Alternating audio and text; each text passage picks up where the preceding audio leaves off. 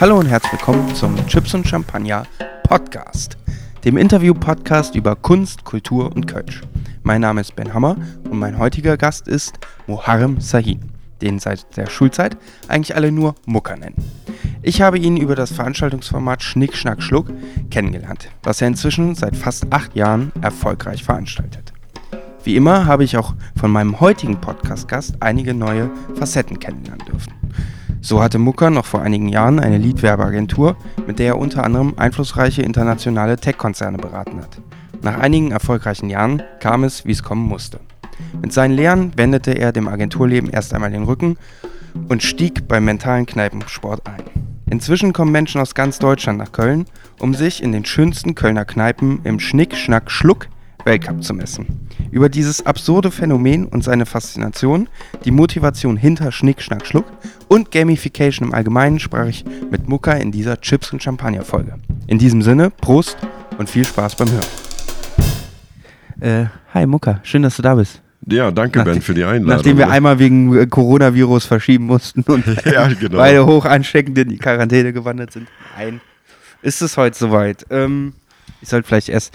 Willst du dich mal kurz äh, vorstellen, weil ich bin maximal überfragt, das finde ich aber auch so spannend heute. Ich weiß nur, dass du Veranstalter bist und mit Schnick, Schnack, Schnuck ein sehr cooles Veranstaltungskonzept, glaube ich, erfunden hast. Äh, und aber alles andere ist eigentlich unbekannt. Und ich glaube, dass auch den meisten meiner Hörern das so gehen wird, weil sie wahrscheinlich noch nie auf einer Veranstaltung von dir waren. Äh, wie würdest du dich selber jetzt vorstellen? Der, dem World Wide Web. So, also äh, einerseits bin ich ja eine Person als Muka, beziehungsweise im richtigen Leben Muharrem Sahin. Und auf der anderen Seite bin ich ja der Veranstalter, der äh, diese Schnick-Schnack-Schnuck-Veranstaltung macht. Und als Veranstalter mit dieser Geschichte, da habe ich, ich wohne ja direkt über einer Kneipe, die KGB Bar in, am Rathenauplatz. Und das war so 2011, 2012 war ich dann mal öfter immer unten, einfach mal einen Absacker Kölsch trinken und habe den Mr. Scholti dann immer so getroffen, wie er dann so mit, mit Gästen einfach so Schnick, Schnack, Schnuck spielte. Und dann oft zu mir neben mir saß und äh, mit mir darüber sprach, hey, das können wir ja ein bisschen größer aufziehen und bla bla bla, willst mich dabei nicht unterstützen. Und zu der Zeit arbeitete ich mit einer Frankfurter Unternehmensberatung zusammen und war dann so, äh, alles, was ich jetzt nicht brauchen kann, ist äh, Spielerei. Ne, so. Und habe das aber immer mitverfolgt. War, ich habe ihn öfter gesehen, fand ich auch richtig toll, wie er das gemacht hat und wie er die Leute bespaßen konnte. Und irgendwann, äh, nach langerem, habe ich angefangen, dann äh, ihm so ein Rätsel zu stellen, quasi, weil ich zu der Zeit auch immer so Silvesterpartys gemacht habe, so James Bond-Partys so ein bisschen Casino-Mischung, ein bisschen mit Agentenspiel. Die Gäste müssen dann irgendwie so eine Mission lösen und äh, mit dem Ziel natürlich, dass die Leute miteinander quatschen, sich kennenlernen und Spaß haben. Das war so der, die Absicht und ich brauchte so einen Spielleiter für, für ein, eines meiner Spiele und wollte einfach mal checken, ob der Scholti das äh, auf das Spiel einsteigt. Und dann fing das so an, dass ich gesagt habe, es war gerade zufällig Mittwoch, äh, Abend, meine ich so, ja, ich sitze hier und warte auf eine Kofferübergabe. Und dann schaute mich der Scholti an und meinte, was für eine Kofferübergabe? Ja, ich habe die Information, heute Abend wird eine Kofferübergabe stattfinden, aber ich, mehr weiß ich nicht. Ähm, mehr weiß ich über diesen Fall nicht, aber du kannst mir gerne dabei helfen, den zu lösen. Schaut er mich natürlich verdutzt an, was ich denn für einen Beruf habe und sonst irgendwas und wie ich da mit so einer komischen Nummer komme um die Ecke er eigentlich äh, mir andauernd sein Spiel irgendwie verkaufen wollte und ich dann dabei ihm komplett was anderes angedreht habe. Dann habe ich gesagt, ja, ich weiß aber nicht, welches Datum. Es ist einfach nur ein Mittwoch. Dann saßen wir den ganzen Abend da und haben Kölsch getrunken und uns auch ein bisschen kenn näher kennengelernt. Und dann sagte ich dann so, okay, bis nächsten Mittwoch. Heute ist, hat wahrscheinlich keine Kofferübergabe stattgefunden. Und somit haben wir einfach so ein Spiel im Spiel aufgebaut, so in der Kommunikation miteinander. Und dann irgendwann 2012 war das dann so, dass ich mit der Unternehmensberatung äh, gebrochen hatte, weil irgendwie war, hatte ich da keinen Spaß so wirklich. Und dann ging auch damals eine Beziehung von mir zu Ende und Und dann saß wieder Scholti neben mir und meinte dann so, ey, wollen wir das Ding nicht mal ein bisschen größer aufziehen? dann dachte ich mir so, okay, äh, ich gebe gerade mein altes Leben auf und treffe jemanden neben mir und vielleicht sollte ich mal einfach mal eine komplett verrückte Sache machen, also irgendwas komplett anderes, was ich jetzt nicht gemacht habe. Dann habe ich dem Scholti gesagt, so, ja, du, äh, weißt du was, morgen 16 Uhr treffen bei mir. Besprechung. Also okay, gut, wunderbar.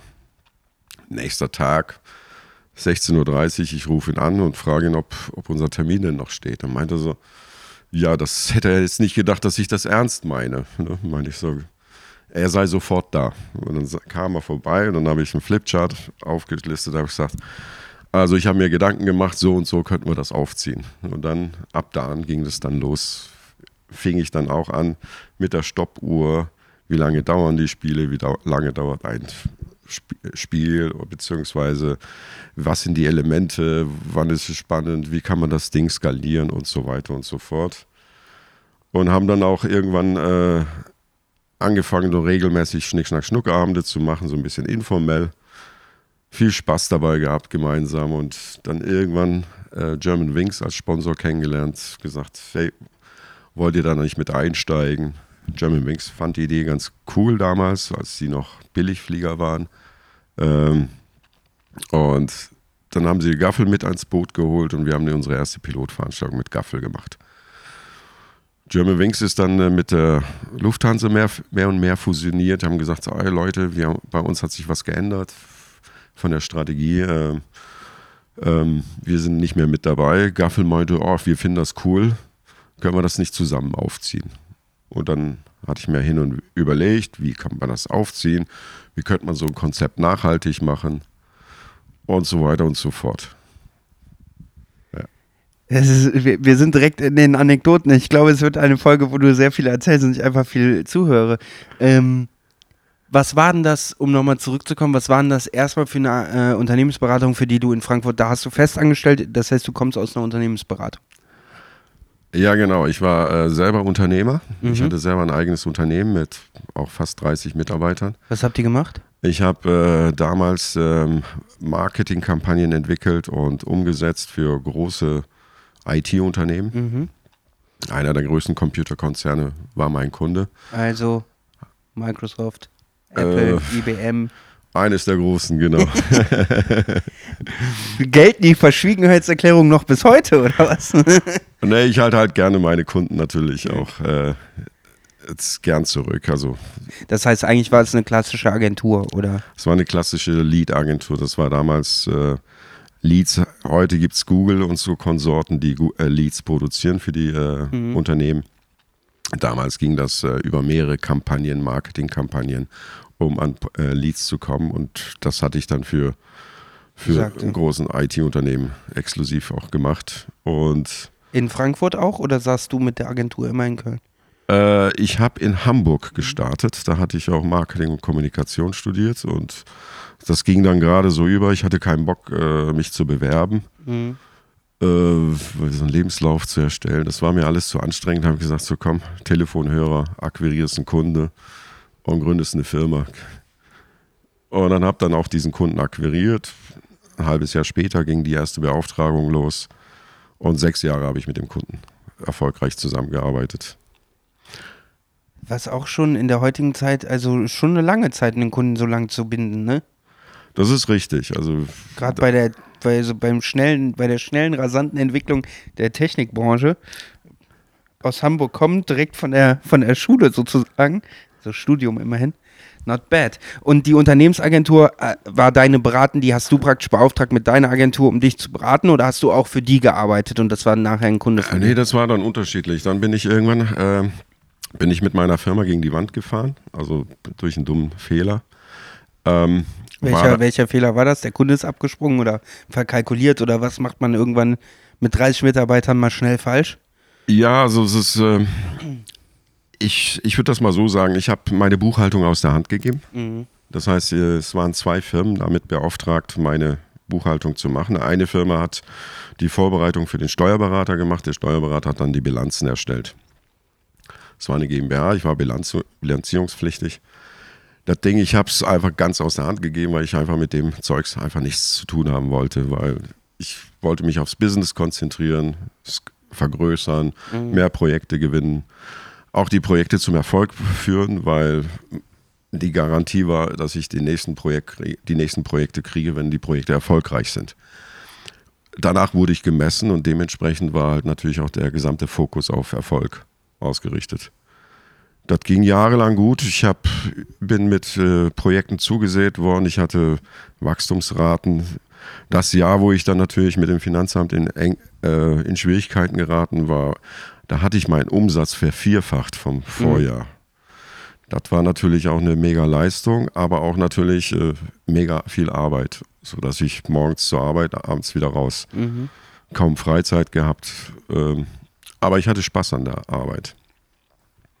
Ja, danach, als, als, als es dann äh, schief lief, ne, das ist jetzt eine lange Geschichte, habe ich dann noch überlegt, ob ich das, ob ich noch die Kurve kriege. Hat nicht geklappt. Dann habe ich mich an der Uni für Mathe eingeschrieben, habe ein Semester Mathe studiert, weil ich einfach so wie, mhm. weil es war so plötzlich von äh, Fulltime äh, Stress plötzlich zu nichts. Mhm. Brauchte eine Ablenkung. Und dann habe ich irgendwann ein Angebot bekommen, in einer Softwarefirma als Sales Manager einzusteigen, in einem, auch in einer Nasdaq-Firma. Habe das angenommen, war dann, habe dann vier Jahre als Sales Manager da gearbeitet. Bin viel rumgekommen, viel unterwegs gewesen. Ähm, große, riesenspannende Projekte gewonnen. War natürlich auch für mich äh, auch so, ein, so eine Wettbewerbsgeschichte, quartalsorientiert. Die Zahlen sehr schnell, schnelllebiges Geschäftsfeld gewesen. Da bin ich irgendwann ausgestiegen. Ähm, dann bin ich halt eben mit Unternehmensberatung als Partner gearbeitet. Als freier Partner? Als freier äh, Partner. Das heißt, die Unternehmensberatung hat dich je nach Projekt beauftragt und hinzugezogen? Genau, genau. Äh, ja. Und das ist dann wann geclasht? Da habe ich mich 2012 davon getrennt, so quasi, und wollte eigentlich mehr so äh, viel entspanntere Projekte mhm. machen, also die mir auch persönlich Spaß machen. Wie viele Jahre hast du 2012 dann schon hart durchgebuckelt? Eigentlich durchgeht, also seit ich äh, mit 25 bis damals war ich dann, ja, 40, also 15 Jahre am Stück durchgebuckelt. Vollgas. Vollgas. Vollgas-Business und vieles ist auf der Strecke geblieben. Ähm, aber dementsprechend vielleicht die Kompensation, einfach auch ein bisschen mehr vom Leben zu mhm. haben, mhm. auch mehr unter Menschen zu sein, Menschen zu erleben. Ähm, das hat, glaube ich, auch so ein bisschen dazu geführt, dass ich einfach mal so einen Tapetenwechsel wollte. Ja. Was würdest du jemandem raten, der jetzt früh gründet und auch keinen Bock auf Steuern hat? Also das scheint ja schon sehr schwer. Also normal scheitert ja was, keine Ahnung, der Geschäftspartner zieht einen ab. Was ja. es jetzt so alles, ne? Nicht an, ja, an Rücklagen gedacht, so Klassiker. Kundebericht weg. Genau so, ja. das, was halt nicht in der Hand liegt, wo einfach die Struktur dann, wo das Geld nicht mehr reinkommt. Wenn man aber jetzt die, die Buchhaltung oder die, die Steuer komplett ausblenden möchte, was ja, ja auch jeder Kreative machen möchte, ja.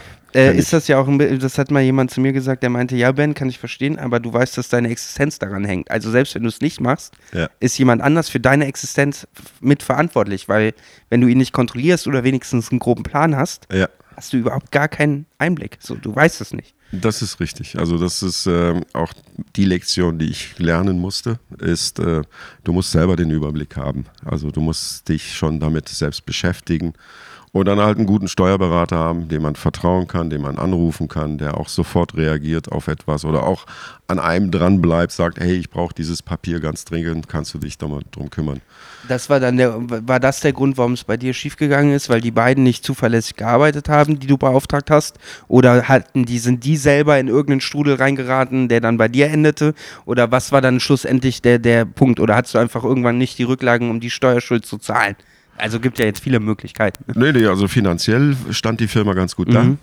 da. Ähm, das Ding war halt, dass diese beiden Firmen nicht mehr miteinander gearbeitet haben. Mhm. Das heißt, äh, meine Sachen blieben dann irgendwo in der, auf der Weil Strecke. Die sich ver, ver genau, die haben, äh, haben, die Zusammenarbeit aufgekündigt gegenseitig mhm. äh, und somit lagen Teil meiner Unterlagen äh, bei dem einen und Teil bei dem anderen. Und die Beratungsfirmen, die waren jetzt auch nicht in Köln, die waren mhm. in Süddeutschland.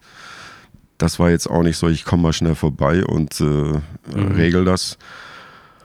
Dann kam eben äh, die Bilanzen, äh, Finanzamt wollte die Bilanzen sehen und dann bin ich, habe da hinterher telefoniert, äh, immer mit der Erwartung, dass sich irgendjemand kümmert. Und dann irgendwann kam dann so eine Betriebsprüfung, Umsatzsteuerprüfung und habe dann meine Unterlagen abgeholt, habe dann hier jemand eingestellt, intern in die Firma und wir haben das dann die ganzen Sachen nachgearbeitet. Mhm. Äh, Nacht- und Nebel-Aktionen bis morgens mhm. und das ging dann auch über Wochen, weil ich mich auch überall erstmal reinarbeiten musste. Es war immer schön angenehm, das Zeug wegzugeben und nichts damit zu tun zu haben. Ich hatte immer nur im, im äh, Kopf, also wie viel kommt rein, wie viel muss raus. Das war so für mich der einzige mhm. Indikator. Mhm. Und ähm, dann war es dann halt eben zu spät, äh, um da noch glatt zu biegen quasi. Und dann gab es dann auch noch Steuerswitch, das gibt es auch diese Ist-Versteuerung, dann mhm. diese Soll-Versteuerung, da bin ich dann reingerutscht, dann sah das ganz anders aus. Dann musste ich eine Zahlung leisten, habe ich gesagt, kein Thema, zahle ich, äh, das Geld kommt.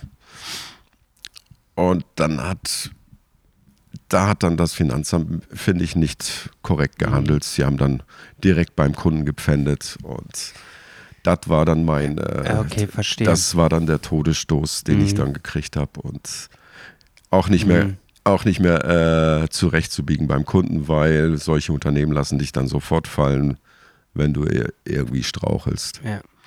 Das war doof, ne, weil äh, viel, viel investiert, mhm. Zeit, Urlaube. Ich hatte keine Urlaube, vielleicht mal drei Tage irgendwo hin.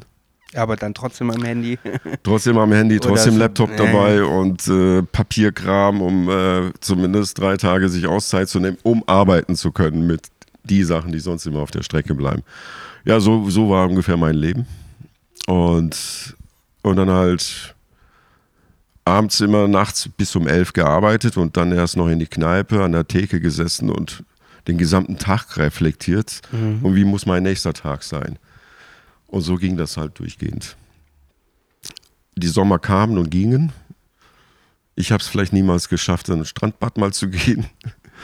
Und das mache ich halt heute ein bisschen anders. Heute nutze ich, sobald die Sonne da ist, nehme ich meinen Laptop mit und sage, kannst du auch nicht in der Sonne arbeiten. Mhm. Ne? Also da bin ich ein bisschen gechillter geworden.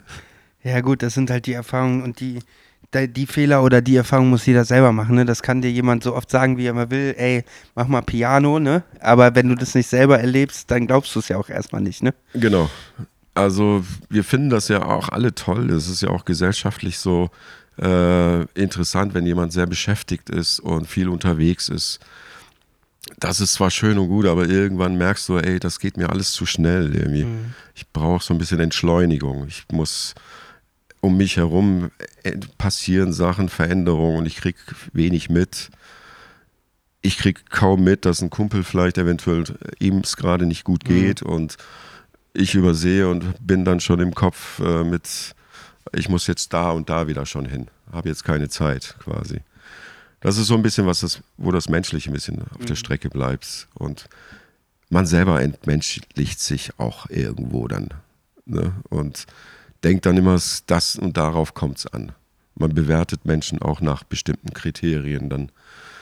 Das ist eigentlich nicht schön. Mhm. Also, wenn man das mal hinter sich hatte, kann man, glaube ich, auch wieder genießen, was man wirklich hat. An Freizeit und einfach mal entspannter leben.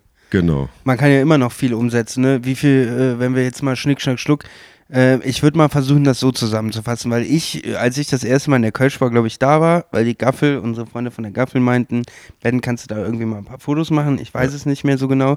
Ähm, ich war erstmal so sehr, ja, Schnick, Schnack, Schnuck, okay, witzig, Schulhof, bin ich lange raus. Ja. Ähm, und dann stand ich in dieser Kneipe, die, wir kamen sogar etwas später als Eröffnung, die, es war bumsvoll in der Kölsch-Bar. Ja. Also ich würde, ich über, neige zur Übertragung, ich sage jetzt mal einfach selbstbewusst, da waren 400 Leute drin und 100 schon draußen waren wahrscheinlich 200 oder 300, egal, auf jeden Fall fühlte es sich so an.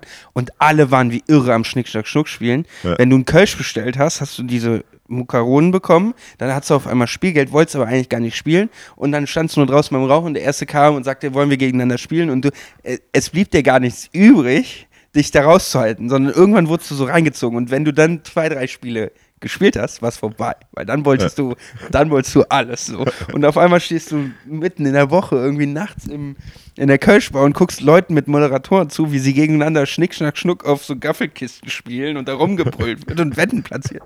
Und irgendwann dachte ich, ich bin im komplett falschen Film, fand es aber irgendwie auch geil. So.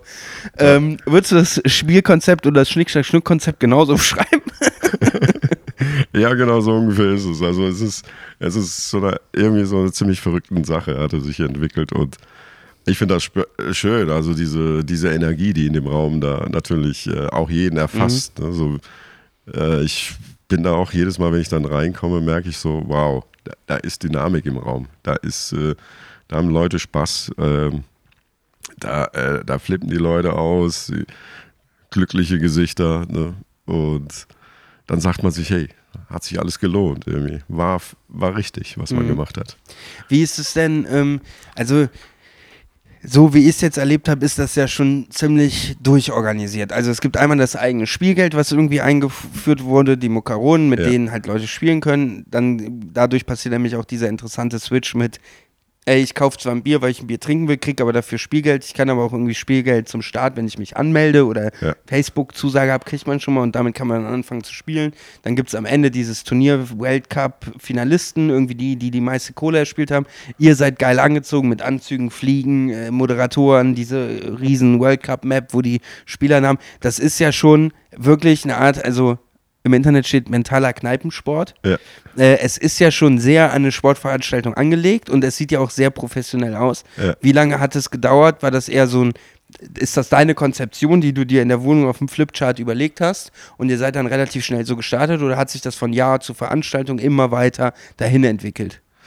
Ja, es fing halt so an, ähm, der Scholti machte ja schon solche kleine Turniere. Er machte auch so einmal im Jahr so ein so quasi selbsternannte Weltmeisterschaft. Da bin ich auch mal hingegangen, habe mir das mal angeguckt und habe das halt natürlich aus der Unternehmensberaterbrille geguckt, wie was ist Erfolg, was ist nicht Erfolg, was wo haben die Leute Spaß, wo ist es langweilig. Äh, das habe ich erstmal analysiert. Welche, was sind die Trigger, äh, die Leute äh, zum Spaß bringt, also eine Dynamik auslösen kann.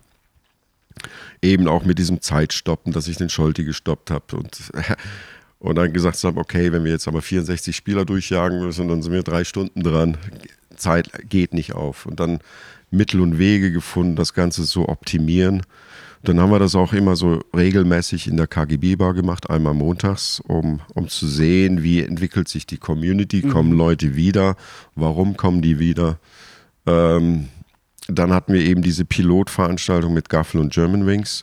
Wo, in welchem Rahmen hat die so stattgefunden? Wie war das aufgebaut? Das war so aufgebaut, ähm, German Wings hat Werbung gemacht, großes äh, Schnick, Schnack, Schnuck-Kampf, Fight Night hieß das unter dem Motto und haben dann äh, groß, groß Werbung gemacht und wir hatten da auch so 120 Leute, die kamen. In welcher Venue war das dann damals? Das, Also, das war 2012, Oktober 2012 war das. und wieder in, der Kneipe? Im? Gaffel am Dom Okay. und unten im Keller.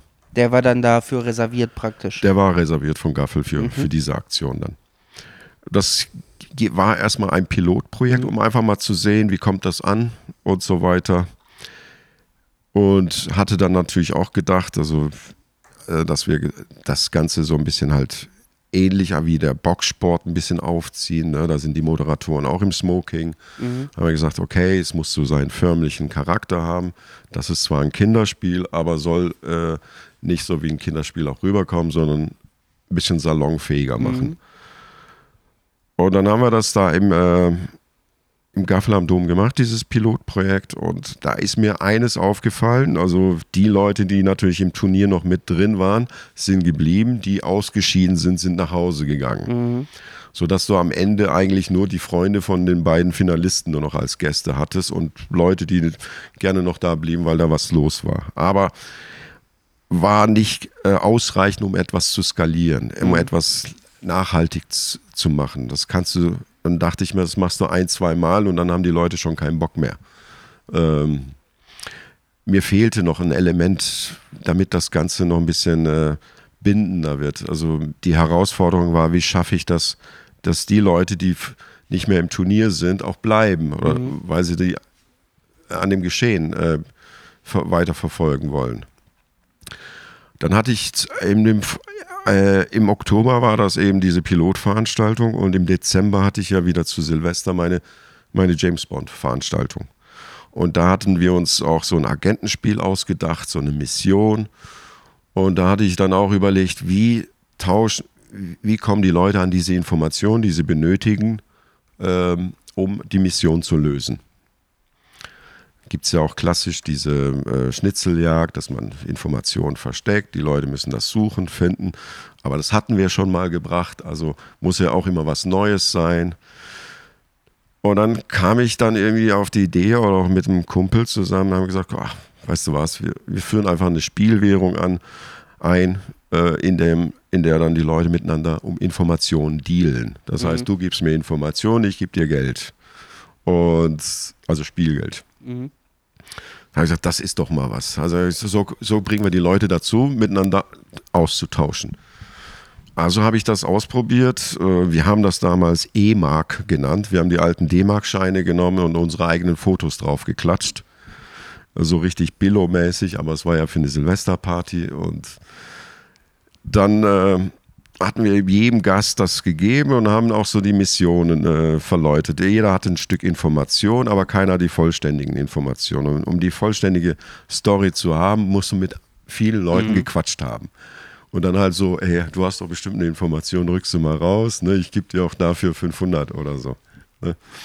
Und, und das Resultat der Party war, die Leute waren sowas am Interagieren wie an der Börse. Mhm. Es waren ungefähr, die ganze Bude war voll. Die hat bei mir stattgefunden und mit der Kneipe unten. Und ich war so geflasht von dem, äh, von diesem, äh, von dieser Interaktion. Leute sind, haben die Leute angesprochen und ins Gespräch und am Dealen überall. Leute haben eigene, eigene Spiele entwickelt, die jetzt dann gesagt haben, ich habe Informationen, aber hat keine, also jeder hat so sein eigenes Spiel daraus noch entwickelt. Und die, Leute, die Gäste waren so begeistert, dass sie gesagt haben, so mega geil. Wochenlang danach habe ich noch viele Komplimente bekommen, wie toll die Veranstaltung war. Und dann macht es Klick bei mir. Dann macht es Klick bei mir, äh, indem ich, weil wir hatten da auch noch an dem Abend in den Hinterhof, haben wir gesagt, da findet illegales Schnick, Schnack, Schnuck statt, im Hinterhof.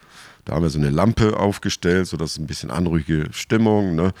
Haben wir den Scholti hinten gestellt und der sollte für Leute, die jetzt einfach ihr, äh, ihr, ihr, ihr, Spielgeld äh, vermehren wollen, dort zocken können. Mhm. Anstatt wenn sie jetzt keine Informationen kaufen und verkaufen möchten, dann können die halt zocken um, um Einsatz. Und dann hat man, hatte ich da festgestellt, dass das sehr gut ankommt. Dass die Leute dann plötzlich angefangen haben, Wetten zu platzieren. Mhm. Und dann macht es Klick. Dann sagte ich, aha, jetzt habe ich's. Das, äh, wir müssen Wetten einführen, damit äh, die Leute überhaupt Bock drauf haben, äh, weiter da zu bleiben oder an dem Geschehen weiter teilnehmen zu wollen, wenn sie ausgeschieden sind. Mhm. Das war das wichtige Element, was gefehlt hatte. Und dann kam es eben zu den Gesprächen, auch Gaffel meinte, ey, wir wollen das öfter mal machen. Wir haben Kneipen, das passt sehr gut zu unseren Kneipen. Ähm, und dass wir als Bierhersteller möchten auch, dass unsere Kneipen glücklich sind, dass wir was, was denn anbieten können. Ob wir so ein Kneipenformat ausarbeiten. Dann lange hin und her überlegt und dann Konzepte hin und her ausgetauscht und dann eben gesagt, okay, wir führen die Spielgewährung ein. Und der Name Mucarones entstand dann sehr zufällig. Wir, wollten, wir haben das erst E-Mark genannt, mhm. statt D-Mark, E-Mark, weil es halt an die alte D-Mark erinnert. Dann hatte eine gute Freundin von mir auf ihrem Facebook-Profil gepostet, so die ganzen Tausenderscheine, meinte, ich habe äh, am Silvester 38.000 Mucarones er erwirtschaftet. Und dann fiel dieser Begriff Mucarones mhm. zum ersten Mal auf. Und plötzlich haben alle, die ganze Clique, die Freunde alle gelacht, haben gesagt, ah, Mucarones, wie witzig. Und dann wurde das so ein Running Gag mit Mucarones und dann war die Überlegung, ja, wie soll die Währung heißen? Dann lassen wir es halt Mukaron. Das hat sich ja schon so etabliert. Und dann hatten wir April 2013 dann unseren ersten Weltcup gemeinsam mit Gaffel im Stiefel. Dann haben wir natürlich auch viel Werbung am Anfang gemacht. Das ist, äh, dann kamen auch 100 Leute und hat dann auch Spaß gemacht. Das funktionierte sehr gut mit dem Spielgeld und hat sich dann von Mal zu Mal optimiert. Mhm. Dann haben wir gesagt, äh, wir machen eine Weltcup-Serie draus. Es gibt Weltranglistenpunkte. Und am Ende des Jahres ist der mit den meisten Weltranglistenpunkten ist Weltmeister. Und somit hatten wir dann schon ein Format entwickelt, das sich von Mal zu Mal immer verbessert hat. Mhm. Dann immer so, wo, an welchen Stellschrauben muss man noch drehen, damit das noch spannender wird, noch mehr. Dann haben wir irgendwann die Buchmacher eingeführt, die Wettgeschäfte annehmen, um, äh, um die Leute auf, auf Spaß zu halten. Mhm. Ja. Ähm, die Mukarones sind ja auch durchaus interessant, weil, also wenn, wenn wir, ich habe das, glaube ich, wenn ich es richtig verstanden habe, wird ja erstmal in der Kneipe für einen gewissen Zeitraum, keine Ahnung, zwei Stunden ab Eröffnung erstmal gespielt, jeder gegen jeden, wie er ja, Bock hat. Ja. Und man erspielt sich damit Mukarones. Mhm. Und irgendwann kommt der Zeitpunkt, wo praktisch die, der Wel Weltcup startet und dafür werden praktisch die Umschläge der Spieler eingesammelt und geguckt, wer in diesen ersten zwei Stunden oder was auch immer die meisten, äh, die meisten Mukarones gesammelt haben und die 64, die am meisten erspielt haben, kommen dann in den, in den Turnierbaum. Richtig. Ähm, trotzdem verfallen die Mukarones ja nicht. Also ich könnte ja theoretisch auch über mehrere Veranstaltungen einfach nur spielen, meinen Umschlag nicht abgeben und in der vierten mitnehmen, in der Hoffnung, dass ich schon mit so viel Kohle starte, dass ich auf jeden Fall in den Turnierbaum reinkomme. Ja, klar, also. Äh, technisch ist da alles möglich eigentlich. Technisch ist alles möglich. Also, äh, das machen ja auch viele. Also, das heißt, äh, das, äh, die Mukarones sind ja mittlerweile auch nicht nur für die Teilnahme an dem Turnier wichtig, sondern mhm. du willst ja auch tolle Preise ersteigern. Mhm. Also wir haben dann von Neptunbad Tagesgutscheine, die wir zur Verfügung gestellt bekommen. Von der Claudius-Therme kriegen wir dann Gut, äh, Saunagutscheine. Dann haben wir von den MMC-Studios Studioführungen. Von äh, The Kölsch Crew bietet dann seine äh, Biertouren an. Die wir auch schon gemacht haben, die tatsächlich Hast ganz du auch gemacht ist, schon? Ja. ja, super geil. Will, will ich auch nochmal machen. Ja. Und ja. mein Highlight, an das ich mich noch erinnern konnte, war, wenn ich schon viel Bier gekauft habe, bekomme ich ja mit jedem, für jedes Bier, was ich kaufe, irgendwie eine gewisse Anzahl von Mukaronen. Ja. Wir kaufen natürlich immer nur Grenze, wie sich das gehört.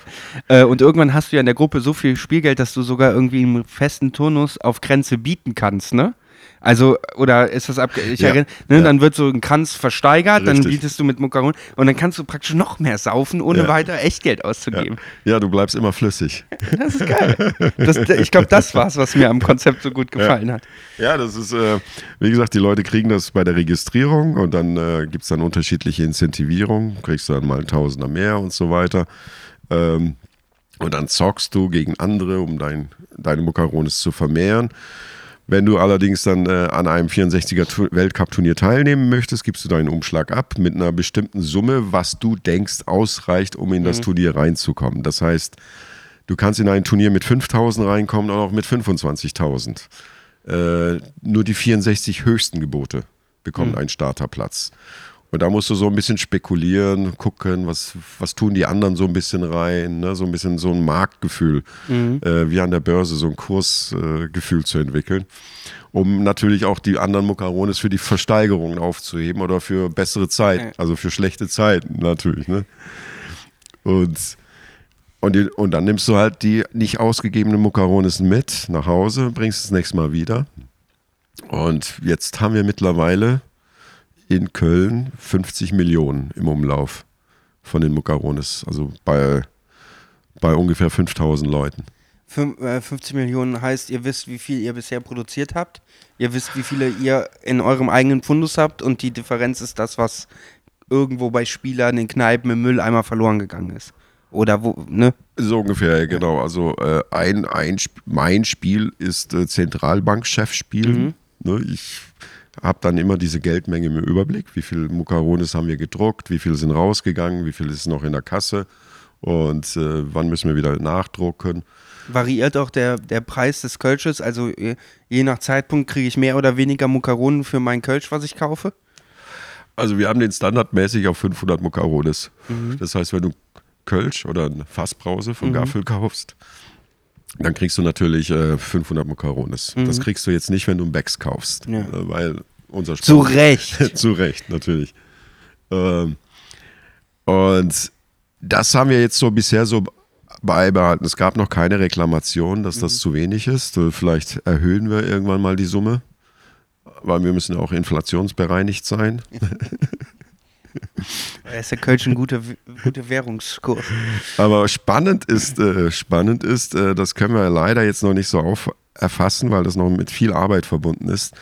Da hoffe ich mir irgendwann äh, unsere App, die da uns da helfen kann, ist äh, spannend die Kurse. Wenn du jetzt zum Beispiel Kranzkölsch, ne, hast du ja mhm. selber gesagt, wir versteigern Kränze Kölsch.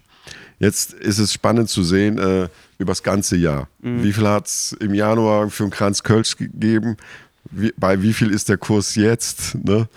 Das ist dann spannend ich so glaub, zu sehen. Dann so. darf ich aber nicht kommen, weil ich mit Spielgeld sehr schlecht wirtschafte und mir das kacke geil ist und ich einfach direkt, wenn ich 100.000 Mukaronen habe, würde ich 100.000, voll dämlich, weil das natürlich eigentlich, würdest du ja für 11 Euro nicht den Gegenwert an neuen Mukaronen bekommen, wenn du einen neuen Kranz bei 1 Euro im Grünfeld zum Beispiel bestellst. Ja, Aber ja. ich würde einfach nur sagen, ich, wir haben das Spielgeld, wir sind fünf Leute, ja. fuck off, hier sind 100.000 für den Kranz gewährt. Genau, alle sind, ausge alle sind ausgebotet. Keiner kann mithalten. Ja. Aber okay, ähm, bevor wir in die App steigen, das finde ich jetzt auch mal interessant. Ich, ähm, du bist ja erfahrener Unternehmer. So, jetzt habe ich ein bisschen Veranstaltungserfahrung und weiß, wie schwierig es ist, mit meinen Ideen oder den Konzepten oder den Leuten, die auch da dranhängen, irgendwie die Veranstaltung rentabel zu gestalten. Sondern ja. bei meinen Nummern steht halt mein Eigenkapital hinter und ich nutze das jetzt rechtfertige das als Werbemaßnahme für meine Arbeit. Ja. Ähm, jetzt ist ist es bei euch so, was ja auch vollkommen Sinn macht, der Ansatz von der Gaffel, den finde ich auch tatsächlich als, ist es die Brauerei, die das am meisten als Komplettpaket versteht, einfach auch zu sagen, ey, wir sind interessiert an Formaten, die unseren Gastronomen was bringen. Und ich glaube auch, dass eine Kneipe an einem schlechten Sonntag weniger Umsatz macht, äh, als wenn ihr da mit 200 Leuten einfallt, die über den ganzen Abend da Kölsch trinken. Das heißt, eigentlich ist es ja eine Art von Aktivierungsmaßnahme für die Kneipe, die an ja. dem Tag auch eine gewisse Art von Umsatz minus Freiware, wie auch immer da der Deal ist, ähm, äh, generieren kann.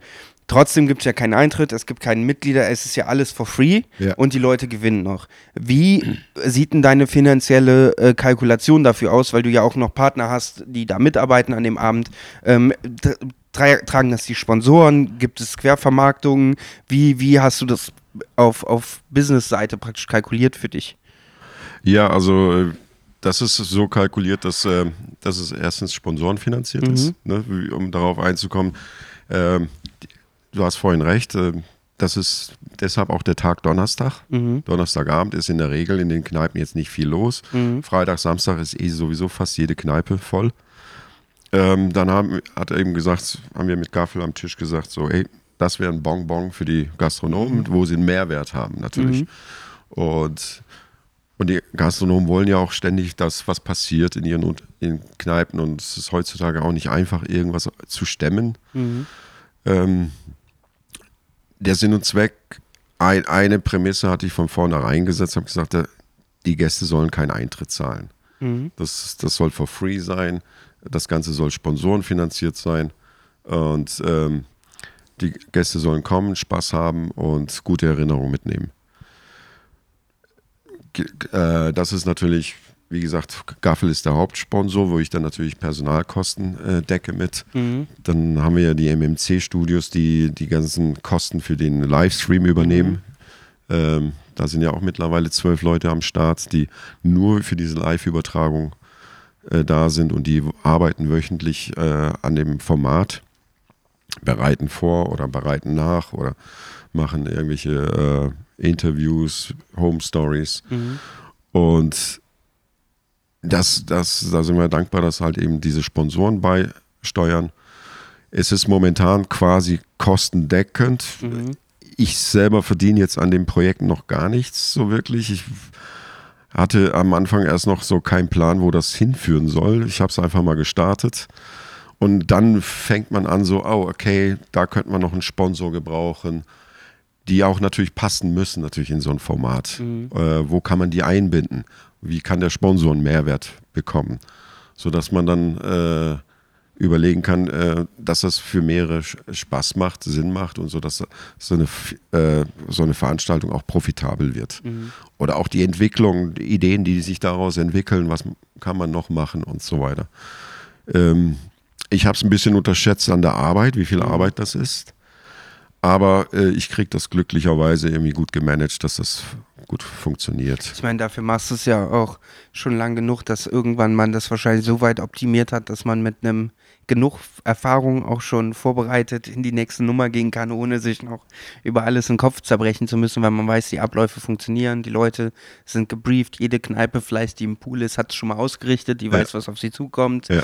Ähm, es ist relativ einfach, das Konzept, weil die Kneipe so wenig Verantwortung hat, ne? außer das dran denken, bei einer Fassbrausebestellung Geld mit rauszugeben, also ist da nicht viel, was irgendwie eingebrieft werden muss. Ja ich finde halt, also das finde ich äh, interessant, weil ich glaube, das ist auch der Punkt, auf den, den ich so in den letzten Jahren für mich durch meine Veranstaltungserfahrung herausgefunden habe. Ich würde jetzt mal tippen, minus den Livestream, der euch praktisch die Contentproduktion abnimmt, weil ihr keinen mehr buchen müsst extern, der vielleicht Livestream, Video produziert oder ähnliches, sondern ja. dafür habt ihr einen Partner, der das ja. in seinem Segment macht, die manchmal übrigens ja auch sehr viel mehr wert sind als ein Partner, der einfach nur Geld gibt, ne? Ja. so, sondern ein Partner, der in seinem Bereich das praktisch beisteuern kann, was sein Haupt Augenmerk oder seine Haupt äh, Fähigkeit ist, sind ja manchmal sogar mehr wert.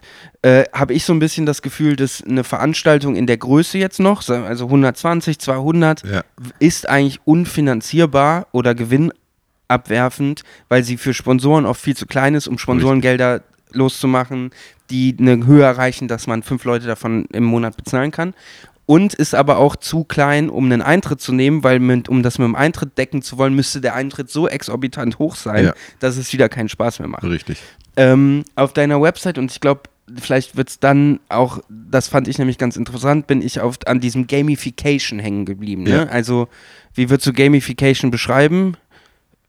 Spiel, spielfreundliche, in, in äh, Schnittmenge zu Marken oder was auch immer oder Markenspielen kennenlernen oder irgend sowas. Ja, ja. ja Gamification ist eigentlich äh, viel mehr. Es ist, äh, hat schon einen unternehmensberaterischen Ansatz mhm. schon. Ähm, Gamification heißt eigentlich direkt übersetzt, äh, Spielelemente in spielfremde Umgebungen zu mhm. platzieren. Das heißt, das, was bei Spielen gut funktioniert, äh, ist, wie kann man das jetzt in die, in die Realität übertragen? Das heißt, in deine Arbeitswelt, in der Produktion, wenn äh, irgendwas produziert werden soll oder in Teams, wenn die, um die Kommunikation zu verbessern, Leistung zu steigern, mhm. ne, was viele Firmen immer gerne haben.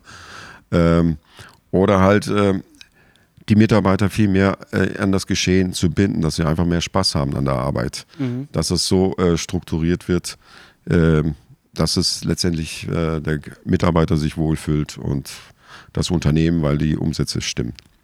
Jetzt hast du mit dem Schnick, Schnack, Schnuck eigentlich den besten Case geschafft, um Gamification, finde ich, zu erklären. Ne? So, also, wer die, sich mit der Marke Gaffel auseinandersetzt, eine Bierbrauerei in Köln, lokales Produkt, okay, ja.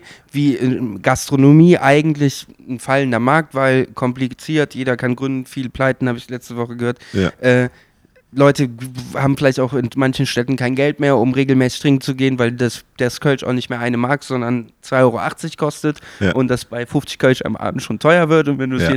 so genau richtiger Punkt, Gamification, Produkt in einem geilen Setting, Spaß in erster Linie, so ja. eine, einen leichten Einstieg ins Produkt. Ähm, heißt das im Gegenzug, dass du praktisch deinen Unterhalt mit der Markenberatung Gamification verdienst und das praktisch dein der perfekte Fall ist, wo andere Leute lernen können, was deine aktuelle Fachkompetenz ist?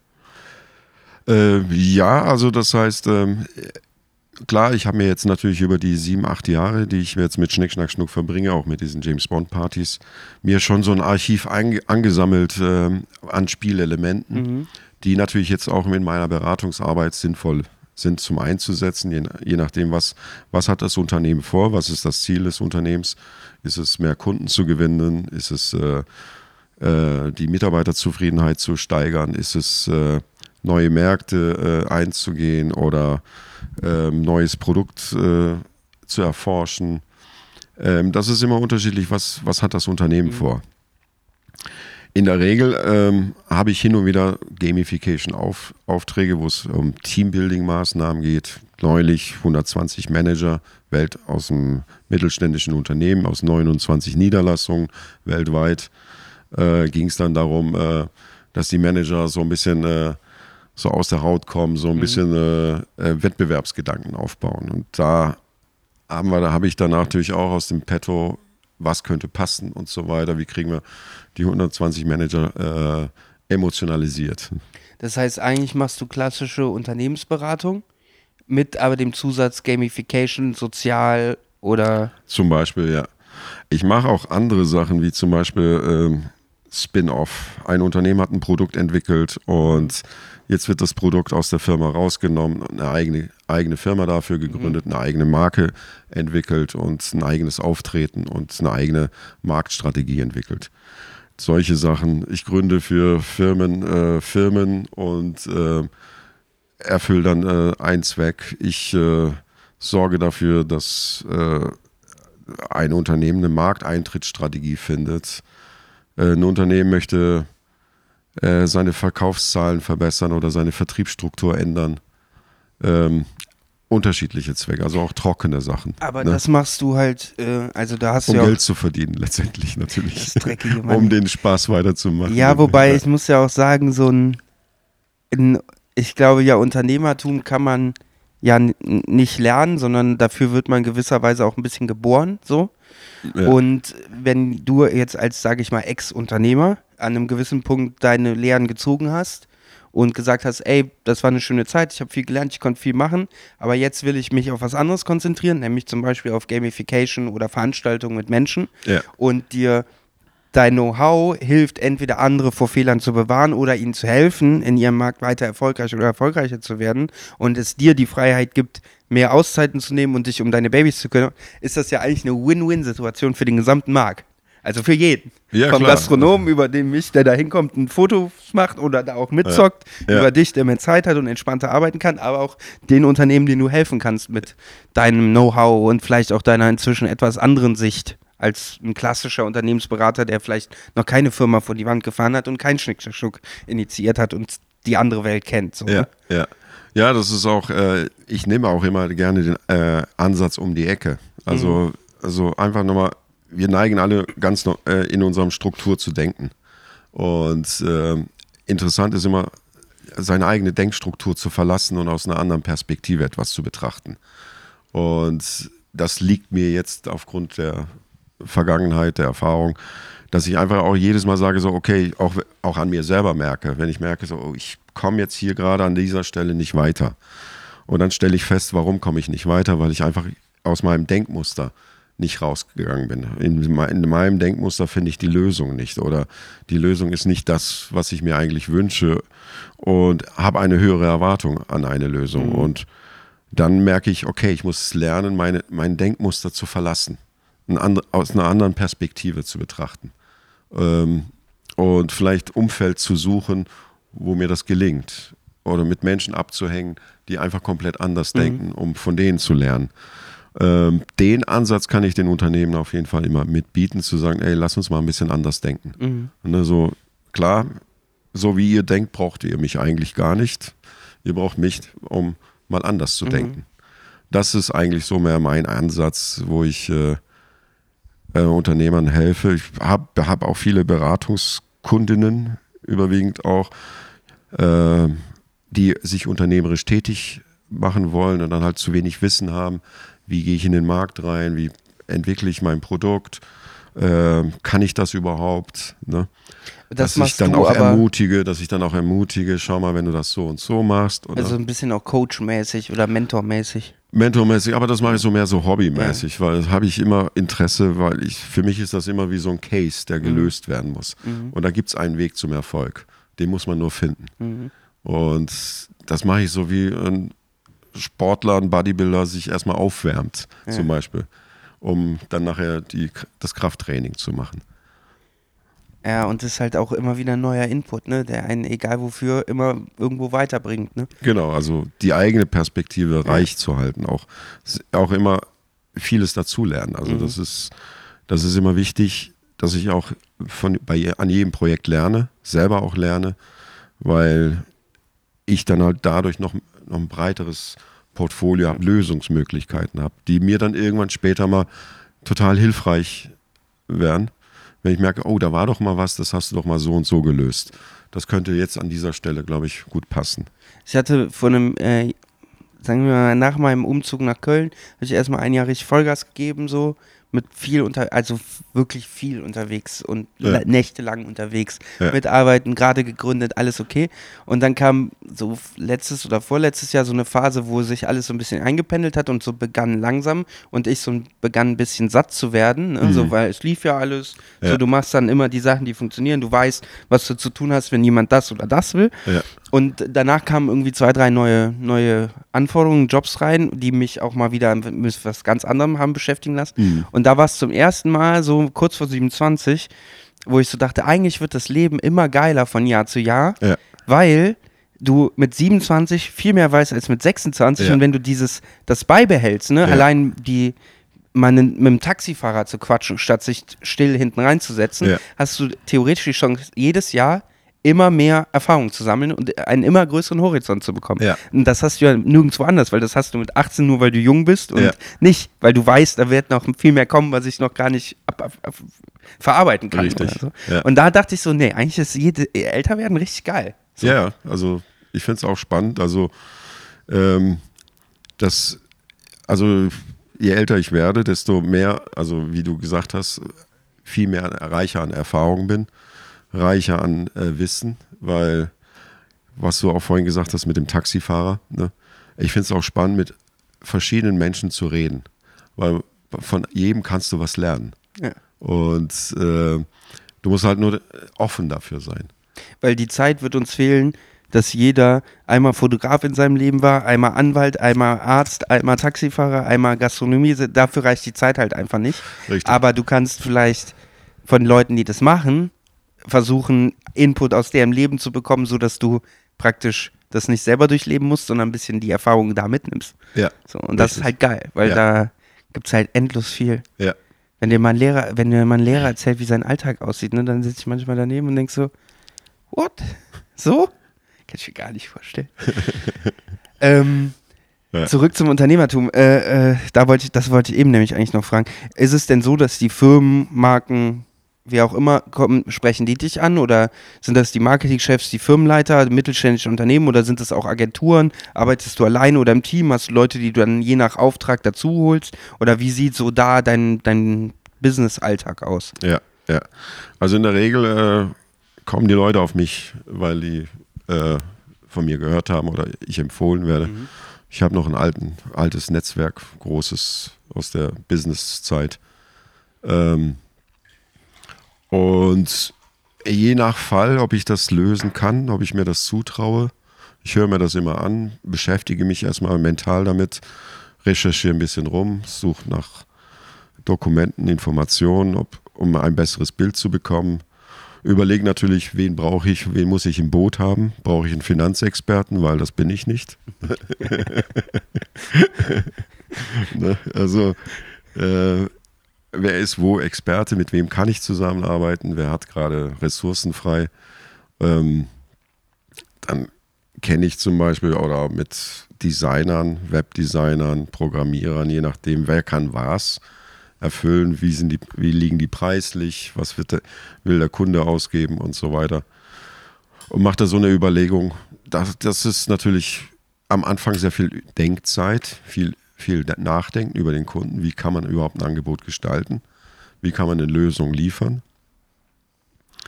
Ähm, je nachdem, also ansonsten, wenn ich das selber machen kann, dann mache ich es selber. Und wenn ich Leute brauche, hole ich die mit ins Boot. Wünschst du dir manchmal je nach Auftrag, weil ich meine, dieses Freelancer-Ding ist ja schon, es gibt dir eine gewisse Freiheit, es ist aber auch manchmal echt anstrengend, weil wenn du jetzt, wir haben es jetzt gerade für eine App, da sind irgendwie 25 Freelancer dran beteiligt, du musst dich schon hart auf die verlassen können, du musst die alle irgendwo anleiten, du musst die einzelnen Preise, die Stunden im Kopf haben, weil sonst kommt irgendwann, ich habe 44 Stunden mehr gemacht, das war beim Angebot nicht drin. Ja. Ähm, würdest du dir da manchmal wünschen, ah, irgendwie war das so als Unternehmer mit einer eigenen Firma, wo die fest angestellt sind und du gehst nebenan ins Büro und weißt, da sitzt ein Grafiker und sagst, hier mach.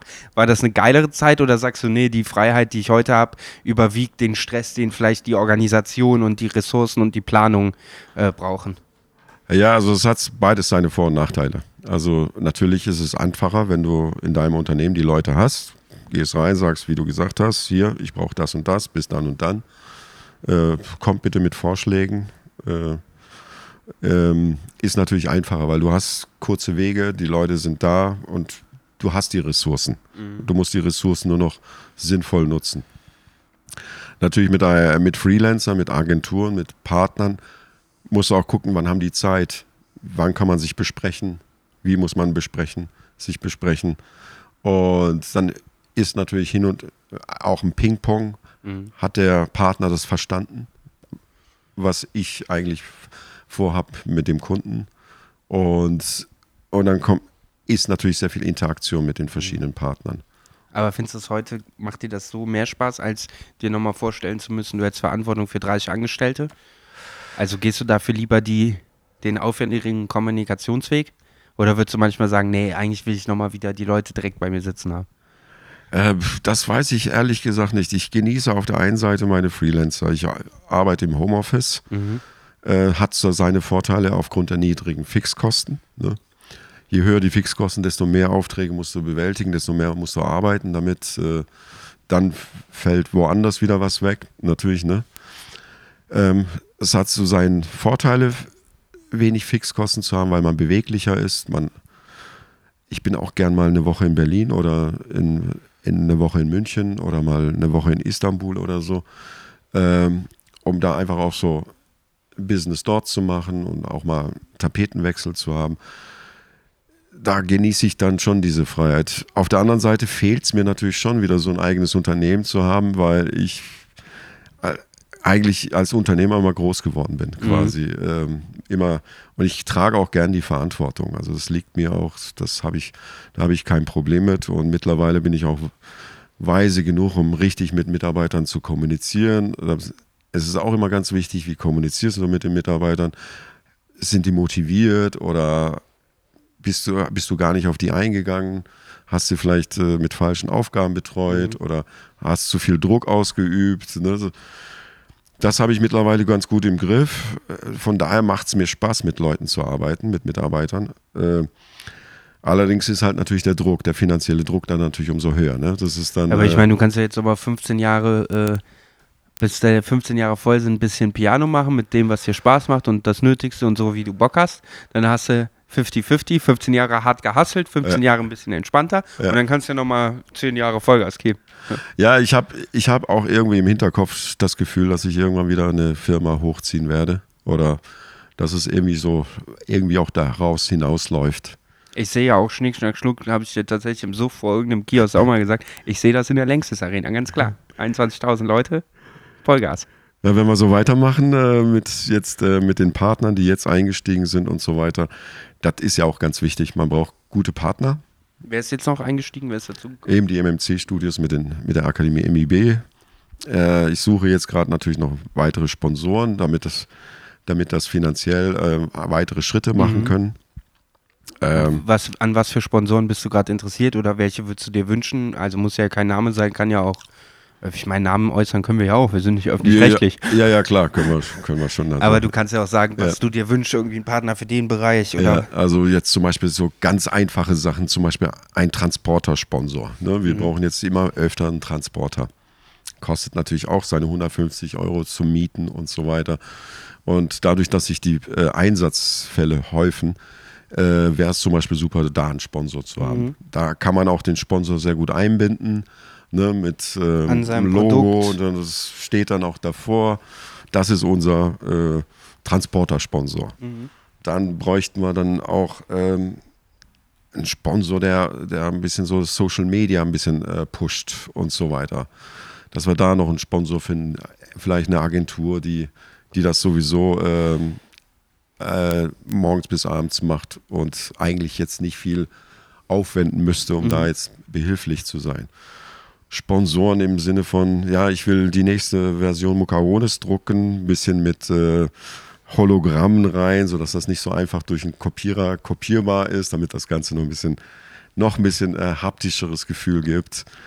Ähm, dann natürlich ne, was da noch alles so kommen wird, Aber dass das unser sind- Business voranbringt. Das sind äh, immer noch Sponsoren, die dazu sorgen, dass praktisch die Veranstaltungskosten möglichst auf Null sind. Ne? Also du, die Miete für den Transporter entfällt, weil du einen gestellt bekommst. Das heißt, du sparst Kosten, aber Genau. es geht noch nicht um den Bereich, dass die Veranstaltung Geld abwirft, um mehr Unterhalt oder dir mehr auszahlen zu können oder im besten Fall davon leben zu können, sondern Ja, es ist ja. noch, wir stehen praktisch so in der Phase 2. Ne? Ja, also jetzt in der Phase 2. Jetzt geht es erstmal so, die Kosten, die jetzt relevant sind für so ein Ding, dass die erstmal gedeckt sind, Mhm. Ja, ne, damit verstehe. die, äh, damit man da so ein bisschen mehr Handlungsspielraum hat.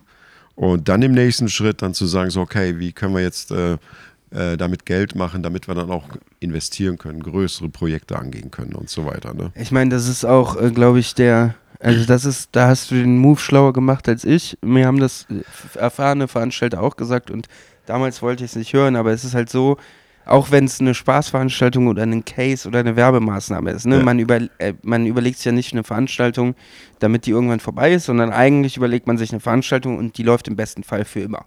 Ja. So. Ähm, die kann aber nie für immer laufen, wenn sie abhängig ist von deinem eigenen finanziellen Input, weil Ja. dann kommt irgendwann der Punkt, wo man einfach Sachen Klar, wegstreicht. klar. Oder wenn du immer Leute motivieren musst, das für Ume zu machen, weil sie Spaß dran haben, Ja. weil auch die werden irgendwann was bezahlen müssen Ja. oder gehen dann raus. So. Da hast du es halt schlau gemacht, indem du die die Personen, die halt wichtig sind für den Abend, die drei, die moderieren oder die, die zum Team gehören, da ähm, sehr schnell mit einem gewissen finanziellen Vorteil, indem sie eine kleine Gage bekommen, rausgehen, weil nur so rentiert sich das auch für die.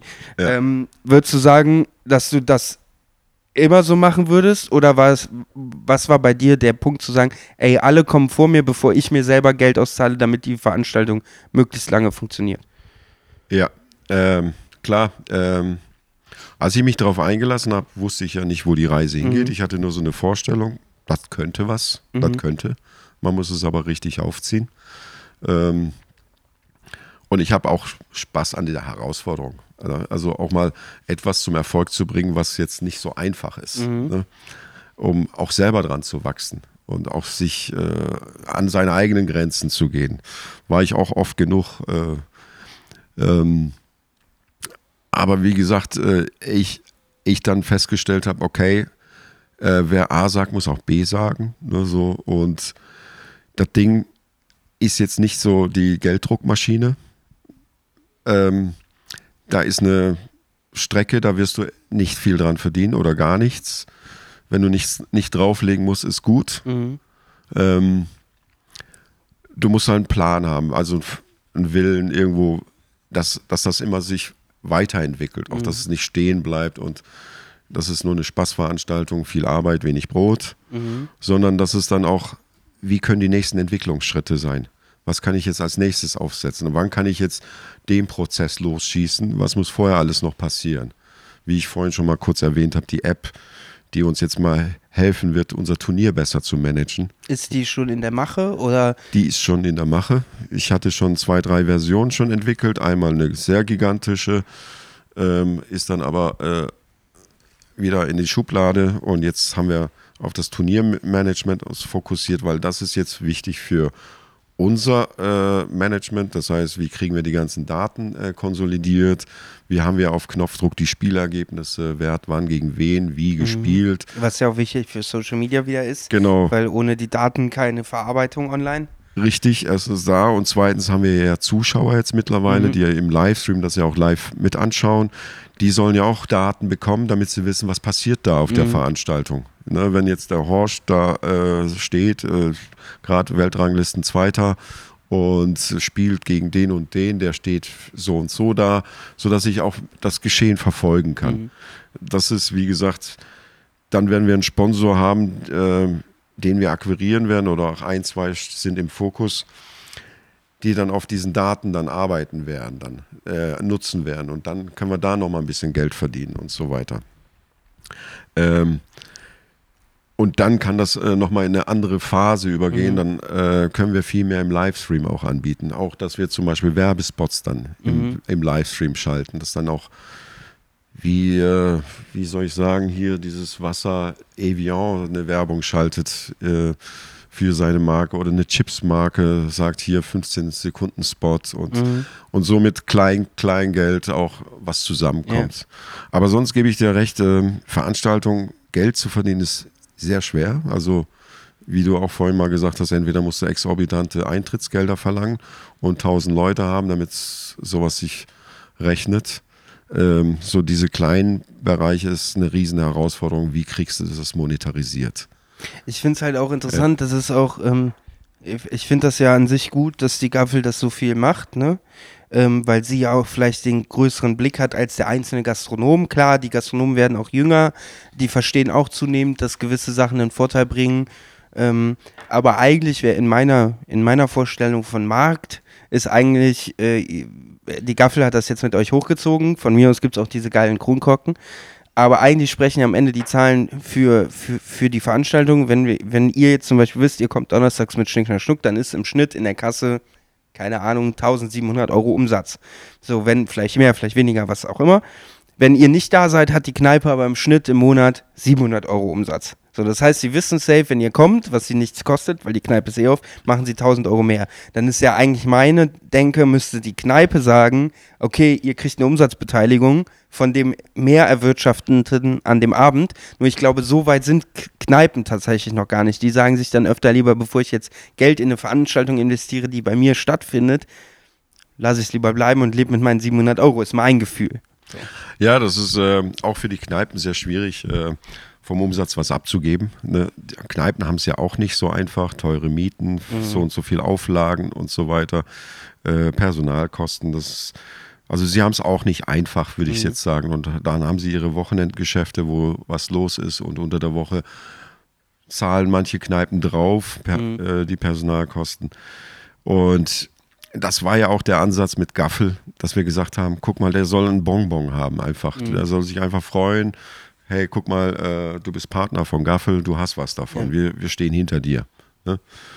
Ähm, was so auch ein sehr schlauer Ansatz tatsächlich Genau, ist. also das auch so, auch für, für die Gäste zu sagen, schau mal, wir machen hier was für euch. Ne? Mhm. Ihr könnt kommen, Spaß haben, konsumieren und die Kneipe freut sich, ihr freut euch, wir freuen uns, alle freuen sich letztendlich. Und dass man dann kreativ wird und sagt, okay, kann wir das Geld nicht von woanders haben, mhm. weil Marken wollen ja, geben ja ganz viel Geld aus für Werbung überall. Leider ist es so, dass Google und Facebook das meiste Geld verdient. Aber äh, wir müssen ja auch gucken, wo wir bleiben. Ne? Und wenn da ein bisschen Brocken auch für uns so ein bisschen abfällt. Ja, die Rechnung ist ja auch relativ einfach. Ich glaube nicht, dass Apple, Google, oder sagen wir, nee, machen wir lieber Apple, Coca-Cola und Mercedes denselben Markenwert hätten, wenn sie nur auf Facebook und Google Werbung setzen würden. Ja. ja. Also. Ja. Das, es, das ist halt äh, manchmal das Problem mit diesem, der Switch zum Alkohol, ne? Der, der schmale Grad zwischen, ja, ja mentaler Kneipensport, Spaß, ja. Alkohol gehört dazu und sinnloses Besäufnis, Kontrollverlust. Das schwingt halt bei Alkohol leider oft mit, weswegen viele sich dann auch nicht daran trauen. Wobei, also selbst ja, German ja. Wings wundert mich halt, weil, wo ich mir dann überlege, okay, wo ist die Schnittmenge, dass German Wings Werbung macht, um im Keller vom Gaffel am Dom. Ja. Ne, so, nur weil das der Pilot, die Pilot-Episode ist. Ne? Aber ähm, klar, wenn man kreativ ist, gibt es genug Anlässe. So. Ja, und die ja. Marken, die erlebbar sind, sind halt einfach auf Dauer auch die geileren, ne? Ja, das, äh, ich bin auch, ja, äh, komme ja auch aus dem Marketing. Äh, ich finde das auch für Marke, für eine Marke sehr wichtig, also bei den Leuten positiv anzukommen. Das spüre ich ja auch zum Beispiel, wie, wie positiv Gaffel wahrgenommen wird. Also das immer wieder höre ich von den Leuten, finde ich super geil, dass Gaffel sowas macht. Ja. Gaffel ist natürlich auch der richtige Partner für solche Sachen. Die sagen, hey, finden wir cool, sind wir dabei, stehen dahinter. Ne? Das ist auch eine wichtige Sache. Und, oder auch wenn jetzt ein neuer Sponsor reinkommt, plötzlich die Aufmerksamkeit, oh, der ist jetzt auch da. Das heißt, eine Marke bleibt in Erinnerung und bleibt positiv, wird positiv in Verbindung gebracht. Anders wie wenn du eine auf YouTube irgendwas anguckst und dann kommt eine nervige Werbung und du willst so schnell wie möglich wegdrücken, damit du den eigentlichen Inhalt anguckst. Und nur und weil in dem Moment nervt dich die Marke. Genau. Ne? So, und weil die Agent du hast mir voll gerade in dem Song oder in dem ja. Film gerade so deine Werbung reingeschossen. Und dann will es die Agentur besonders gut, weil die will ja abliefern ne? und von ja. dem gebuchten Budget wird einfach nochmal aus eigener Hand das Doppelte investiert, weil viel, viel Sichtbarkeit, viele Klicks. Ja, genau. Und dadurch ist es noch nerviger, weil du andauernd diese Pantene Pro V-Scheiße Ja. in jedem Stream siehst. Und dann ist sie auf Facebook und überall. ja, eben, das ist so, äh, eigentlich, eigentlich äh, ist für eine Marke ist das Beste, emotional anzukommen bei den, bei den Gästen, bei den Leuten. Ja, das war früher, glaube ich, viel mehr wichtiger. Jetzt durch die neuen Medien ist das natürlich, wo gebe ich mein Geld aus? Ich will ja heutzutage Response zahlen. Ne? Ich will, ich habe 10 Euro ausgegeben und wie viel habe ich zurückbekommen? Das ist für die, äh, für die Marketer heutzutage sehr wichtig. Das können wir natürlich gar nicht sagen, wie, wie kam jetzt die Marke an, wie viele neue Kunden hast du durch unsere Veranstaltung Aber war gewonnen. das nicht bei Markenbildung schon immer so? Ich meine, bei Coca-Cola auf der Bannerwerbung äh, im Stadion, die wissen doch auch nur hochgerechnet, da sitzen 13.000 im Stadion oder 20. Ja. Ungefähr so viele gucken das Spiel. Wer wirklich die Bannenwerbung wahrnimmt und wer nicht, keine Ahnung, ne? Ja, ja es geht auch darum, äh, man sagt zum Beispiel in der, in der Werbung, es gibt die klassische Werbung und das die, die Direktwerbung. Die klassische Werbung äh, geht mehr auf die psychologische Ebene. Das heißt, sie versucht, äh, du hast einen bestimmten Lifestyle und identifizierst dich nur mit Produkten, die deinen Lifestyle unterstützen. Und du, du siehst diese, dieses Produkt öfter mal, du an der Straße bist du an dem Produkt vorbeigelaufen, dann bist du im Stadion, siehst das Produkt, äh, die Bannerwerbung im Stadion. Und je häufiger du eine Marke siehst, irgendwann tendierst du dazu, stehst im Regal oder und sagst so, hast Auswahl von fünf äh, Marken, dann greifst du zu dem zurück, was, was dir vertraut ist Unterbewusst. unterbewusst, weil du irgendwie das schon öfter gesehen hast und du verbindest damit, oh, es muss ja gut sein, wenn das überall äh, gezeigt wird. Und das, der Stil spricht dich an, die Farbgebung, das Produkt ist gut verpackt, die Form ist super, äh, kaufe ich. Ja. Direktwerbung ist so zum Beispiel, ich äh, schicke dir ein E-Mail oder irgendeine SMS auf dein Produkt hier, tolles Produkt. Du klickst es an, informierst dich, dann weiß ich, okay, ich habe 10.000 Leute angeschrieben, 1.000 haben es angeklickt und dann ist da noch so ein Button, kaufen. Ne? Dann drückst du aufs Kaufen und 50 Leute haben gekauft. Was hat mich die Kampagne gekostet? 500 Euro. Wie viel habe ich verkauft? 5000 Euro. Kampagne war super. Also nur noch das machen. Ja. Ne, das ist so diese Direktwerbung. Und Ja. natürlich äh, sind Unternehmen viel mehr heutzutage auf diese Direktwerbung ausgerichtet, weil ich will sofort Return on Investment haben. Und klar, Markenartikler wie so ein Apple, der will erstmal einen Lifestyle erzeugen. Der will erstmal so das Produkt sexy machen, sodass du sagst, oh, wenn ich dieses Produkt habe, bin ich ein besserer Mensch. Und dafür geben die auch sehr viel Geld aus, dass ihre Produkte sexy wirken. Und die Werbung halt auch. Genau. Auch wenn sie Google und ähnliches und alles natürlich auch machen. Ja. Ich glaube, dass sich viele, ich sehe das immer, das ist auch so ein. Ich finde an sich bin ich der Meinung, ich finde alles geil, was Leute machen und jeder soll sich selbst verwirklichen. Und wenn einer Hundecoach werden will, soll er es tun. Aber ich bin ja auch ein Produkt vom Social Media. Ohne Social Media würde ich heute nicht das machen, was ich tue. Das, Ja. Ich bin da komplett reingewachsen. Das hat mir überhaupt alles ermöglicht. Das wünsche ich natürlich auch allen anderen. Nur wenn man heutzutage halt durch die Timeline geht, was für komische Angebote es da gibt von irgendwelchen Coaches, wo Mhm. du keine Referenzen zu siehst, die der Meinung sind, dass du ohne Content ein Business aufbauen kannst und deren Erfolgsmodell darin liegt, dass man eine Landingpage baut mit einem Video und dann Facebook-Kampagnen bucht Mhm. und einfach online Anmeldungen für Seminare äh, generiert, das ja auch funktioniert in dem System vielleicht mit den richtigen Schlagwörtern, Mhm. wo ich mir auch denke, ey, das ist ein Markt, der verdient damit Geld, anderen Leuten zu sagen, sie sollen ihre Kohle in Facebook-Werbung äh, investieren, womit sie ja null nachhaltiges Business aufbauen, sondern da sitzen lauter Gründer jetzt, so Ja. Hausmuttis, zweiter Bildungsweg, ehemalige, die einfach irgendeinen Scheiß zusammenzimmern und Facebook-Werbung, äh, was ja auch funktioniert, ne? 5000 rein, 10.000 raus, das machst du Ja. sechs Monate geil und irgendwann, irgendwann kommt der Haken, so. Ja. Wenn ja. dann auf einmal Facebook merkt, wir nehmen mehr Kohle und das in einen Bereich reingeht, wo der Return nicht mehr der Investition entspricht, Ja, dann ja. hast du nichts anderes aufgebaut, nichts, außer deine Facebook-Werbung. Ja, Und was ja. machst du dann? Gehst dann zu Google oder was? Ja, ja, ja Äh. das, wird, das wird dann äh, tricky. Ich verstehe es nicht. Naja, Ja. deswegen machen wir lieber Veranstaltungen, Mucker. Das ist Genau. noch was Handfestes, weißt du? Da Genau. guckt man den Leuten noch ins Gesicht, riecht den Schweiß Ja. und äh, kann noch das Bier dabei trinken. Genau, Guck mal, bringst, jetzt- bringst am besten dein Produkt mit, Ja. wird dann versteigert. Alle, Äh, alle, alle, alle äh, nehmen das wahr. Mich, mich würde ja mal interessieren, wenn ich jetzt sagen würde als Fotograf, Ja. ich möchte ein Gamification-Element. Jetzt hast du natürlich null Vorbereitungszeit. Ja, ja. äh, Was könntest du jetzt so aus dem Hut zaubern und zu sagen, pass auf, Ben, überleg mal, das könnte Gami ein Gamification-Element für deinen Bereich sein, weil ich kann mir überhaupt nichts vorstellen.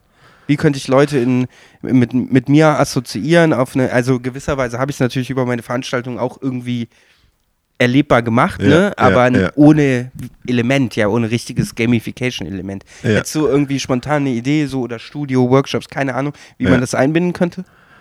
Ja, das ist jetzt eine gute Frage. Irgendwie, ähm, Voll überrumpelt einfach ins kalte Wasser. ja, äh, da muss ich ja so Schneller. ziemlich, ziemlich, ziemlich viel nachdenken. Ich weiß nicht, ob wir so viel Zeit haben und ob die äh, Zuhörer äh, mir beim Denken zuhören möchten. Ich kann das moderieren. Er über, äh, schlägt seine Beine über Kreuz. Er nimmt sich einen Schluck Wasser. Naja, gut, das kannst du mir ja, reißt du mir per E-Mail nach. eine Zigarette nochmal anzünden. So, das war harter Tabak. Klar, äh, in erster Linie geht zum Beispiel, was willst du damit erreichen? Du willst mehr Kunden gewinnen oder, Ich will Kunden, die so cool sind wie die Gaffel und meine anderen Kunden. okay, Also Ja. coole Kunden. coole Kunden. Die mit so einem verkappten Künstler in Jogginghose und Flipflops arbeiten. Ja. Ja, da musst du, das Erste, was mir auffallen würde, ist, äh, dass du dass du es schaffen müsstest, deine Kunden, ähm, die Kundenbeziehung zu einem Spiel zu machen. Mhm. Dass ähm, der Kunde ein Spielerlebnis hat, wenn er mit dir zusammenarbeitet. Jetzt ist die Frage natürlich, wie hat der Kunde ein Spielerlebnis in der Zusammenarbeit mit dir? Ich kann jetzt mal ganz plump, also so ganz banal, äh, zum Beispiel Anreizsysteme ist zum Beispiel bei den Spielelementen wichtig. Welche Anreize schaffst du deinem Kunden? Das heißt, äh, beispielsweise, wenn er es schafft, in drei Telefonaten dir einen Auftrag zu vergeben, dann kriegt er von dir nochmal äh, Gratis-Fotos obendrauf. Mhm. Je länger die äh, Interaktion mit dir ist, desto weniger kriegt er dann, zum Beispiel. Ja, okay. Ne? Das, Das ist heißt- eigentlich witzig. Ja. Je eher er auf den Punkt kommt, du sagst, wenn er dreimal mit dir telefoniert hat, bis der Auftrag da ist, dann kriegt er das und das. Wenn er, Und wie würdest du das kommunizieren? Würdest du das so sagen, ah, hi, schön, dass du anrufst, ja, ihr wollt was machen, pass auf, folgender Deal. So oder äh, eher verstrickt so, äh, pass mal auf, Lenny, ich habe gehört, hier ist ein Koffer. Und dann, auch- dann sagt er, du, hast du gekifft oder was?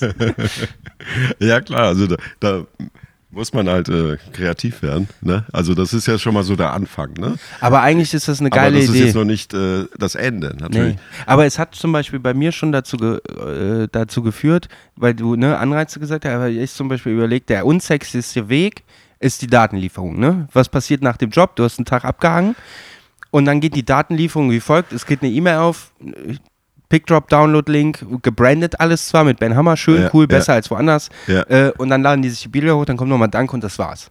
So, jetzt könnte man da vielleicht irgendwo einsteigen und sagen, hm, nehme ich das beste Bild, mach da eine Postkarte drauf, schreib hinten ein Rätsel drauf, was sich nur lösen lässt, wenn man am. Produktionstag dabei war. Und so, das führt ja schon dazu, dass ich jetzt nachdenke, ja, ja.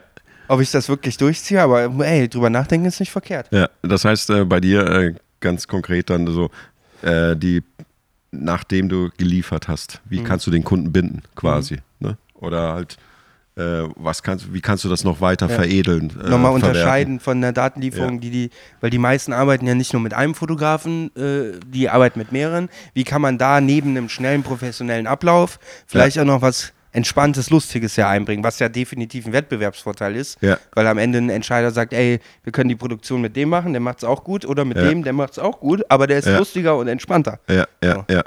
Ja, so Belohnungseffekte einbringen, zum Beispiel, oder auch äh, äh, Scorecards äh, einführen. Du kannst auch Scorecards einführen so, äh, bei Kunden. Also, wie gesagt, äh, bei sowas müssten wir fünf Kästen Bier, äh, drei Pizzen.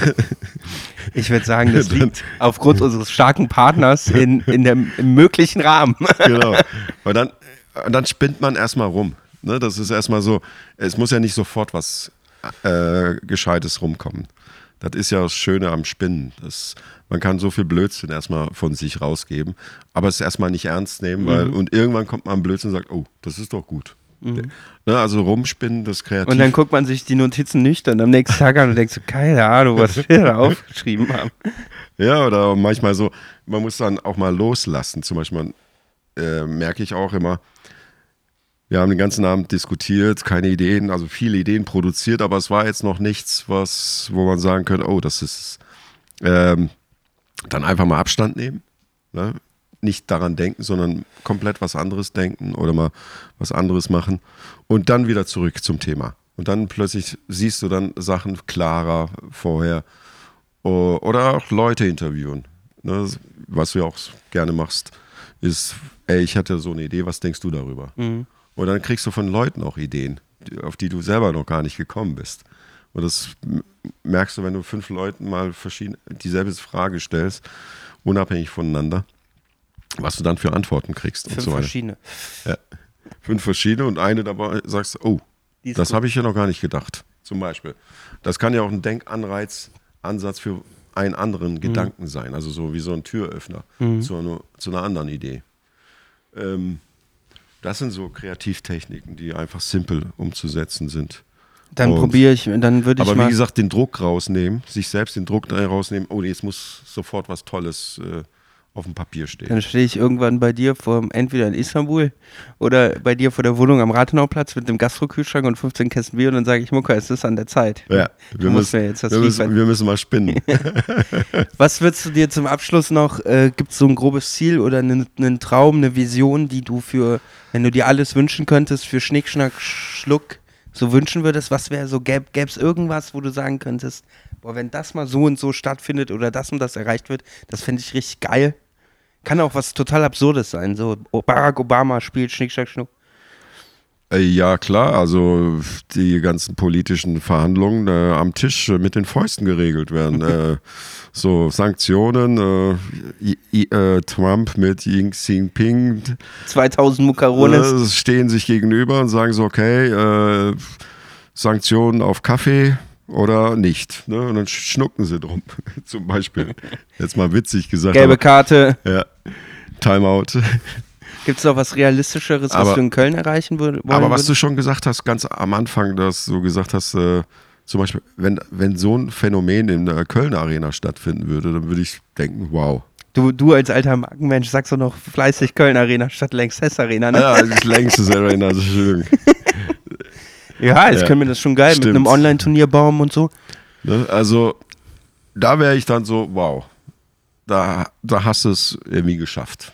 Das, das würde ich mir für, und dann halt natürlich, wenn Leute aus unterschiedlichen Ländern einfliegen und sagen, ey, wir wollen bei der Weltmeisterschaft in Köln dabei sein. Aber ist doch eh schon so, dass da teilweise Leute aus weiter weg anreisen für, oder? also wir haben's, äh, wir haben Leute aus Aachen anreisen. Weil ich habe mal mit einem, der hat, glaube ich, erzählt, der kam aus München.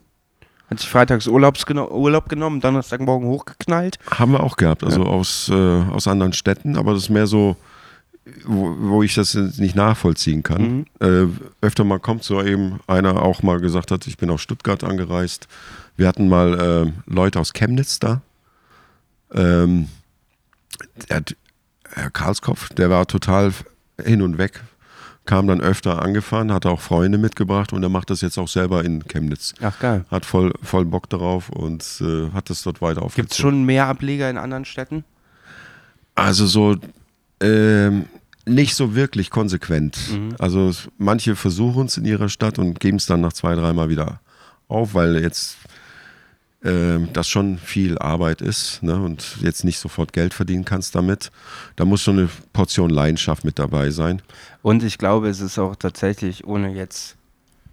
Also bei mir ist halt bekannt, ich bin großer Fan der Gaffel, aber ähm, ich glaube, es ist auch nicht so einfach, in anderen Städten einen vergleichbaren Partner zu finden wie die Gaffel, Ja. die so ein Konzept verstehen, die da bereit sind, Geld für auszugeben und die auch so modern aufgestellt sind, weil ey, du hast halt auch nicht mehr so viele Städte, wo es so einen lokalen Patriotismus um ein Getränk gibt wie in Köln. Wir sind Ja. da schon eine ziemlich große Ausnahme, weltweit sogar vielleicht. Ja, das stimmt. Ähm, das stimmt. Und das macht dann halt auch einfach viel Ja. möglich, ne? Aber Das- auch mit einem großen Netzwerk halt einfach, ne? Ja. Also wir haben uns ja auch nur über das Gaffel-Netzwerk kennengelernt, Richtig, ne? Wir sitzen jetzt zusammen, weil die Gaffel gesagt hat, ey, wäre das nicht noch mal was so, ne? Schnackt mal zusammen. Und das ist halt super interessant, ne? Das tut so einer Stadt, kann einer Stadt echt viel Gutes tun. Ja, da- das ist auch richtig. Das ist ein Schlüsselfaktor. In Chemnitz gibt es wahrscheinlich gar kein Bier. Doch, also ich habe da gesehen, äh, da ist auch ein lokaler Brauer Mhm. mit dabei. Ähm, aber du hast recht, äh, es gibt nirgends so eine lokale Konzentration wie hier in Köln mit Kölschmarken. Das ist auch so eine Hochburg. Mhm. Äh, Pilzmarken. Ich hatte auch mal ein Gespräch mit einem Pilzhersteller, der dann gesagt hat, ja, äh, Köln ist für uns wie äh, gallisches Dorf. Ne? Da kommen wir irgendwie nicht ran an die, an, an, an die Leute. Das ist, da ist, die Stadt ist zu sehr Kölsch.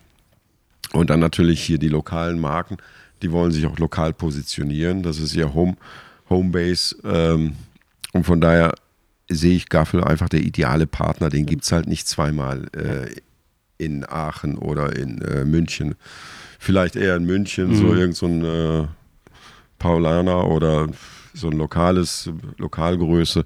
Aber ansonsten sehe ich das, ist schwierig in einer anderen Stadt. Und bei diesen überregionalen Biermarken wie Becks oder Heineken, Die äh, probieren es halt fünfmal aus. die wollen dann halt etwas äh, nationalweit. Ja. Ne? Und dann sind wir ja wieder bei den Kosten. Ne? Wir fliegen jetzt mal mit der Truppe dahin, Hotelunterkunft, was das nachher kostet Mhm. und wie viel am Ende rumkommt. Das, das steht nicht im Verhältnis und das trägt auch kein äh, Sponsor. Der macht das dann ein, zwei Mal, um jetzt, ich habe mal was Tolles gemacht, aber jetzt nicht nachhaltig, sodass dass es zu einer größeren Sache wird. Mal schauen, also mit, mit eben dieser App und dem Livestream, da verspreche ich mir auch, dass wir uns auch Raum und Zeit überwinden, dass wir sagen, okay, es, es gibt Zuschauer aus Aachen, in Berlin gibt es Zuschauer. Und wenn es dann irgendwann mal 10.000 Leute angucken aus ganz Deutschland, dass die dann auch auf die Idee kommen, ey, das können wir doch in unserer Stadt auch machen. Ne? Und je mehr Leute in ihren Städten das auch selber machen, desto eher kann man dann sagen, so, ey, guck mal, wollen wir jetzt nicht eine übergeordnete äh, Weltmeisterschaft machen? Ihr schickt eure besten Spieler, Ja. äh, die schicken ihre besten Spieler, findet man Sponsoren dafür und so weiter. Dann ist sowas eher realisierbar. Aber es ist ja auch schön, dass dieses Projekt noch nicht sein Ende gefunden hat, sondern es noch immer weitere Steps gibt, in denen man weiter spinnen kann Ja. und die noch möglich sind. Ne? Ja, also es ist, äh, möglich ist vieles. Es ist, äh, hängt natürlich auch von der Finanzierung ab. Also Ideen mangelt uns nicht. Im Gegenteil, teilweise zu viele Ideen, dass man sagt, ey, Butter beide Fische, was können wir konkret umsetzen? Ähm, was lässt sich auch finanzieren? Äh, das war ja auch wichtig, dass man von vornherein immer darauf geachtet hat, okay, weniger ist mehr. Mhm. Ne? Hauptsache das Richtige richtig machen und dann den nächsten Schritt, weil dann sind die, der Aufwand ist überschaubar. Man weiß, wie viel Arbeit das kostet, was es finanziell kostet, dieser Prozess und und dann auch da ein bisschen geizig zu sein. Natürlich wäre es schön, wenn da jetzt vielleicht noch so ein Ballon runterkommen würde. Mhm. Aber jetzt musst du den Ballon organisieren, den musst du bezahlen, den musst du vorher aufblasen, vorbereiten, befüllen und so weiter. Das ist nochmal äh, ein halber Tag. Ne? Solche Sachen. Also wo spart man, wo investiert man? Das ist eigentlich die Disziplin, also auch die Kunst, also auch ein Erfolgsfaktor hier. Wann ist das nächste Schnick nach Schnuck? Das nächste Schnick, Schnack, Schnuck ist am 26. März in der Stapelbar. Oh, schöne Location. Ja. Thomas ist auch ein super cooler Typ. Allerdings, es ist einer tatsächlich der wenigen Gastronomen, die ich kenne. Und ich habe jetzt auch noch nicht super viele kennengelernt, aber der saufen kann, inzwischen auch drei Venues ja hat und noch hier an viel mehr beteiligt ist. Ja. Äh, und der es trotzdem schafft, in dem ganzen Brass zuverlässig zu sein und zu antworten und Ja. auf den du dich auch verlassen kannst. Ja, absolut. Also, äh, da gibt es nämlich auch nicht so viele von. ja, ja. ja, es ist klar. Also ich meine, ein Gastronom hat natürlich erstmal sein Daily Business ne? und äh, steckt da natürlich in so einem Hamsterrad. Äh, Hamsterrad, Routine drin und dann auch noch über den Laden hinaus zu gucken, ist nochmal eine, noch mal eine zusätzliche Herausforderung, finde ich. Und 26. März hast du gesagt, ne? Das Ja. heißt, alle, die diesen Podcast gehört haben, können die Chance ergreifen, in die Stapelbar zu kommen. ja, Ich selbstverständlich. glaube, ich nehme mir vor, da auch nochmal wieder vorbeizukommen, weil äh, Stapelbar ist eh immer schön. Wenn das Wetter gut ist, kann man auch schön draußen stehen. Sehr gerne. Und äh, vielleicht bringe ich noch ein paar Leute mit. Ich Ja. habe groß angekündigt, Mucka, wunder dich nicht, wenn unser Podcast heute ein bisschen kürzer ist. Wir haben ein sehr spezifisches Ey, Thema. Eine Thema. Stunde 30. Was? Schon so lange gehalten. Wow, krass. vielen, vielen Dank für deine Zeit, für Ja, die Einblicke in die Gamification und Schnick, Schnack, Schnuck, für deine persönlichen Geschichten. Jetzt weiß ich wieder ein bisschen mehr. Ähm, allen anderen danke fürs Zuhören und äh, bis zum nächsten Mal. Tschüss.